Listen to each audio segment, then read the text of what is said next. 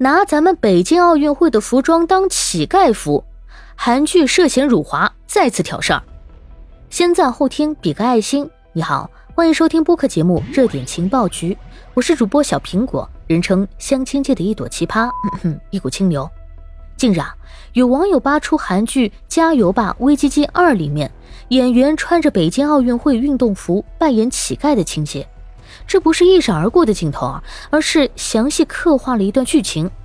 那剧情里面啊，某角色为了扮演乞丐，穿了一身脏兮兮的运动服，镜头从头到脚又拍出各种细节，所以啊，观众一眼就能看出这一件为了扮演乞丐所穿的衣服非常的眼熟，红黄白相间的配色，胸骨上呢清晰的印着北京奥林匹克的字样，那一边肩膀上啊是奥运五环的标志。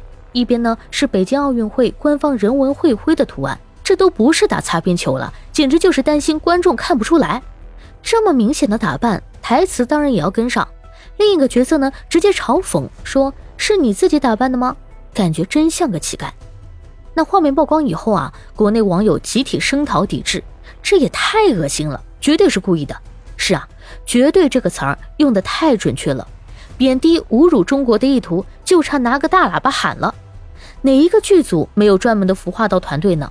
为了凸显乞丐形象，专门跑去找了一件十五年前北京奥运会的服装啊！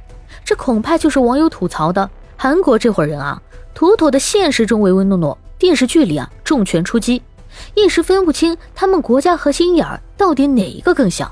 看来，对于自己的体育领域的失败，韩国人是耿耿于怀啊。说这个韩国影视剧别有用心也好，刻意为之也罢，这些年韩剧里夹枪带棒、含沙射影、抹黑中国、敌视中国的情节真的不少，篡改历史、称霸宇宙。比如《永远的君主》这部韩剧当中啊，歪曲二战情节，美化自己 GDP 世界第四，真是脑洞大开。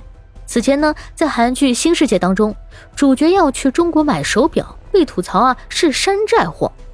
在《酒鬼都市女人们二》中呢，主角在超市买豆芽，直言不新鲜。当看见豆芽产地是中国时啊，赶紧嫌弃的丢掉。还有啊，丑化国人，比如哲仁王后故意把中国外交官塑造成蛮横无理、举止粗俗的形象；而《隐于亚伯》当中呢，抹黑中国军人和警察，《花样男子》里啊出现的中国人都是黑社会和小混混，等等等等。一次次的挑战国人的尊严，侮辱中国形象，在影视作品当中呢，暗戳戳的搞事，就得做好滚出中国市场的准备。网友们呼声最高的一句话就是“限韩令，给我锁死！”国家面前无偶像，民族面前无爱豆，尊严面前无玩笑。